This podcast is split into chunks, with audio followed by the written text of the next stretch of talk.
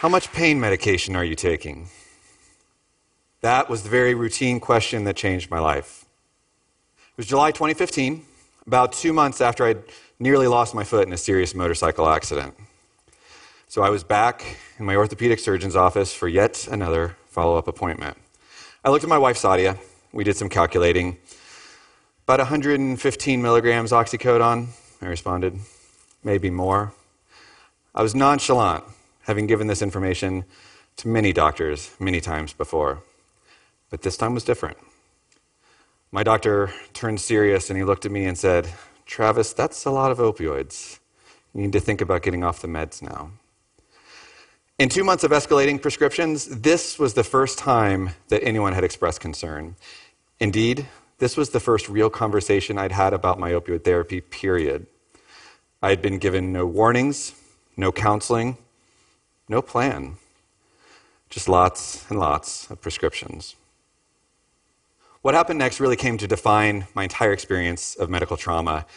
I was given what I now know is a much too aggressive tapering regimen, according to which I divided my medication into four doses, dropping one each week over the course of the month. The result is that I was launched into acute opioid withdrawal. The result, put another way, was hell. The early stages of withdrawal feel a lot like a bad case of the flu. I became nauseated, lost my appetite, I ached everywhere, had increased pain in my rather mangled foot. Uh, I developed trouble sleeping due to a general feeling of restlessness. At the time, I thought this was all pretty miserable, but that's because I didn't know what was coming. At the beginning of week two, my life got much worse as the symptoms dialed up in intensity, my internal thermostat seemed to go haywire. I would sweat profusely almost constantly, and yet, if I managed to get myself out into the hot August sun, I might look down and find myself covered in goosebumps. The restlessness that had made sleep difficult during that first week now turned into what I came to think of as the withdrawal feeling. It was a deep sense of jitters that would keep me twitching made sleep nearly impossible. But perhaps the most disturbing was the crying. I would find myself with tears coming on for seemingly no reason and with no warning. At the time, they felt like a neural misfire, similar to the goosebumps. Sadia became concerned, and she called the prescribing doctor, who very helpfully advised lots of fluids for the nausea. When she pushed him and said, You know, he's really quite badly off, the doctor responded, Well, if it's that bad, he can just go back to his previous dose for a little while. And then what? I wondered. Try again later, he responded. Now, there was no way that I was going to go back on my previous dose unless I had a better plan for making it through the withdrawal next time. And so we stuck to writing it out and we dropped another dose at the beginning of week three, my world got very dark. I basically stopped eating, and I barely slept at all, thanks to the jitters that would keep me writhing all night. But the worst, the worst was the depression. The tears that had felt like a misfire before now felt meaningful. Several times a day, I would get that welling in my chest where you know the tears are coming but I couldn't stop them. And with them came desperation and hopelessness. I began to believe that I would never recover, either from the accident or from the withdrawal. Sadia got back on the phone with the prescriber, and this time he recommended that we contact our pain management team from the last hospitalization. That sounded like a great idea, so we did that immediately. And we're shocked when nobody would speak with us. The receptionist who answered the phone advised us that the pain management team provides an inpatient service. Although they prescribe opioids to get pain under control, they do not oversee tapering and withdrawal. Furious, we called the prescriber back and begged him for anything, anything that could help me. But instead, he apologized, saying that he was out of his depth.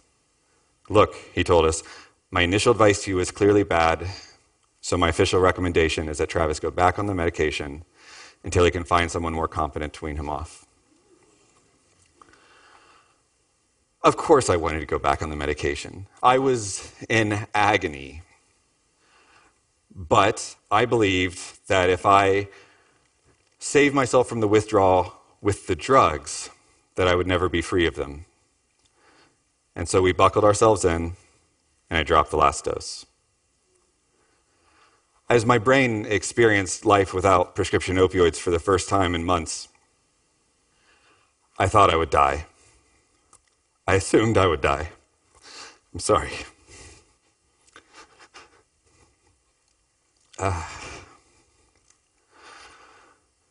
because if the symptoms didn't kill me outright, I'd kill myself. And I know that sounds dramatic because to me, standing up here years later, whole and healthy, to me it sounds dramatic. But I believed it to my core because I no longer had any hope that I would be normal again.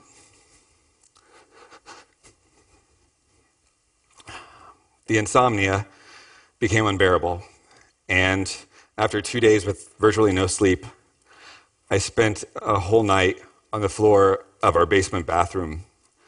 I alternated between cooling my feverish head against the ceramic tiles and trying violently to throw up despite not having eaten anything in days. When Sadia found me at the end of the night, she was horrified. When we got back on the phone. We called everyone. We called surgeons and pain docs and general practitioners, anyone we could find on the internet. And not a single one of them would help me. The few that we could speak with on the phone advised us to go back on the medication. An independent pain management clinic said that they prescribe opioids, but they don't oversee tapering or withdrawal. When my desperation was clearly coming through my voice, much as it is now, the receptionist took a deep breath and said, Mr. Rieder, it sounds like perhaps what you need is a rehab facility or a methadone clinic. I didn't know any better at the time, so I took her advice.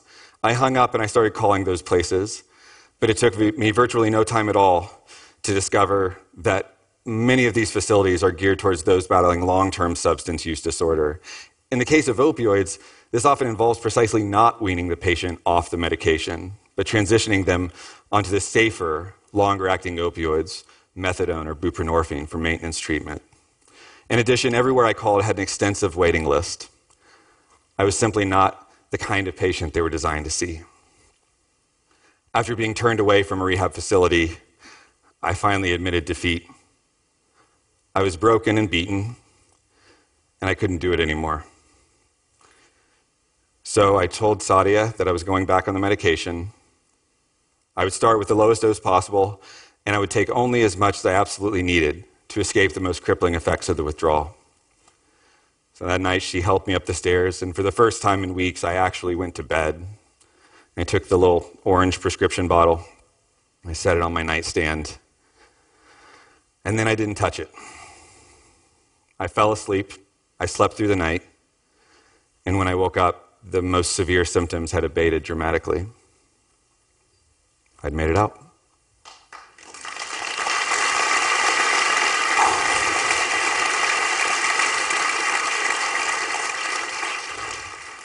Thanks for that. That was my response, too. So, I'm sorry, I have to gather myself just a little bit. I think this story is important. It's not because I think I'm special. This story is important precisely because I'm not special. Because nothing that happened to me was all that unique. My dependence on opioids was entirely predictable given the amount that I was prescribing and the duration for which I was prescribed it. Dependence is simply the brain's natural response to an opioid rich environment. And so there was every reason to think that from the beginning, I would need a supervised, well formed tapering plan. But our healthcare system seemingly hasn't decided who's responsible for patients like me. The prescribers saw me as a complex patient, needing specialized care, probably from pain medicine. The pain docs saw their job as getting pain under control, and when I couldn't get off the medication, they saw me as the purview of addiction medicine. But addiction medicine is overstressed and focused on those suffering from long term substance use disorder. In short, I was prescribed a drug, drug that needed long term management, and then I wasn't given that management, and it wasn't even clear whose job such management was. This is a recipe for disaster. And any such disaster would be interesting and worth talking about, probably worth a TED talk. But the failure of opioid tapering is of particular concern at this moment in America because we are in the midst of an epidemic in which 33,000 people died from overdose in 2015. Nearly half of those deaths involve prescription opioids. The medical community has, in fact, started to react to this crisis, but much of their response has involved trying to prescribe fewer pills. And absolutely, that's going to be important. So, for instance, we're now gaining evidence that American physicians often prescribe medication even when it's not necessary in the case of opioids. And even when opioids are called for, they often prescribe much more than is needed. These sorts of considerations help to explain why America, despite accounting for only 5% of the global population, consumes nearly 70% of the total global opioid supply. But focusing only on the rate of prescribing risks overlooking two crucially important points. The first is that opioids just are and will continue to be important pain therapies. As somebody who has had severe, real, long lasting pain, I can assure you these medications can make life worth living. And second, we can still fight the epidemic while judiciously prescribing opioids to people who really need them by requiring that doctors properly manage the pills that they do prescribe. So, for instance, go back to the tapering regimen that I was given. Is it reasonable to expect that any physician who prescribes opioids knows that that is too aggressive? Well, after I initially published my story in an academic journal, someone from the CDC sent me their pocket guide for tapering opioids. This is a four page document, most of it's pictures. In it, they teach physicians how to taper opioids in the easier cases. And one of their recommendations is that you never start at more than a 10% dose reduction per week. If my physician had given me that plan, my taper would have taken several months instead of a few weeks. I'm sure it wouldn't have been easy. It probably would have been pretty uncomfortable, but maybe it wouldn't have been hell. And that seems like the kind of information that someone who prescribes this medication ought to have. In closing, I need to say that properly managing prescribed opioids will not by itself solve the crisis. America's epidemic is far bigger than that. But when a medication is responsible for tens of thousands of deaths a year, reckless management of that medication is indefensible. Helping opioid therapy patients to get off the medication that they were prescribed may not be a complete solution to our epidemic, but it would clearly constitute progress. Thank you.